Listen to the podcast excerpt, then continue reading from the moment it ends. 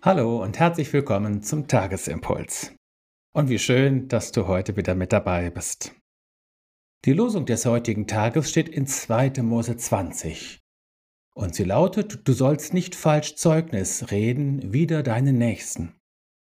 Dazu der Lehrtext aus dem Epheserbrief. Redet, was gut ist, was erbaut und was notwendig ist, damit es Gnade bringe denen, die es hören ein Segen sein, so ist der Tagesimpuls überschrieben. Bei der heutigen Losung denken wir unwillkürlich an den Prozess von Jesus.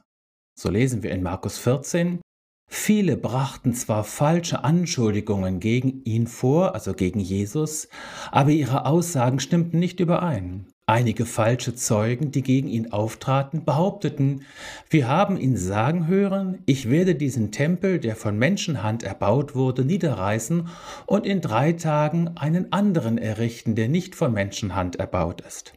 Doch auch in diesem Fall stimmten die Aussagen der Zeugen nicht überein. Wie erschütternd, dass selbst die hohen Priester und der Hohe Rat eine solch eklatante Gesetzesübertretung in Kauf nahmen, nur um Jesus zum Tode verurteilen zu können. Jesus hat sich bekanntlich nicht dazu hinreißen lassen, darauf auch nur mit einem Wort zu antworten oder sich um Richtigstellung zu bemühen. Als falscher Zeuge gegen seine Nächsten auftreten, darunter fallen auch die Verbreitung von Fake News oder Halbwahrheiten über seine Nächsten und den Dingen, die man sich so erzählt, deren Wahrheitsgehalt man selbst aber nicht überprüft hat. Im Lehrtext erklärt der Apostel Paulus, was wir über die Unterlassung von übler Nachrede hinaus denn nun positiv tun können. Worte können nicht nur zerstören, sondern im besten Sinne des Wortes erbaulich sein, Türen öffnen und zugewandt sein zum Ausdruck bringen. Gutes Reden, das ist dabei die Urbedeutung des Wortes segnen.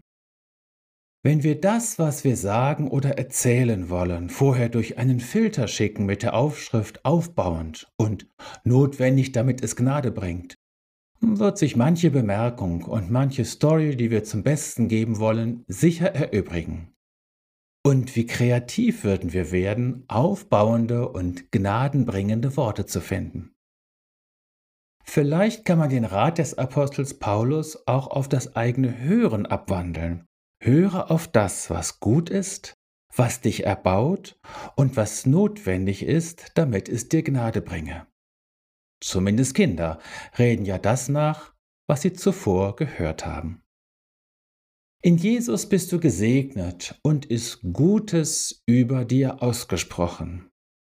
In Jesus bist du gesegnet, du deine Ohren und deine Zunge. Ein Segen sollst du sein.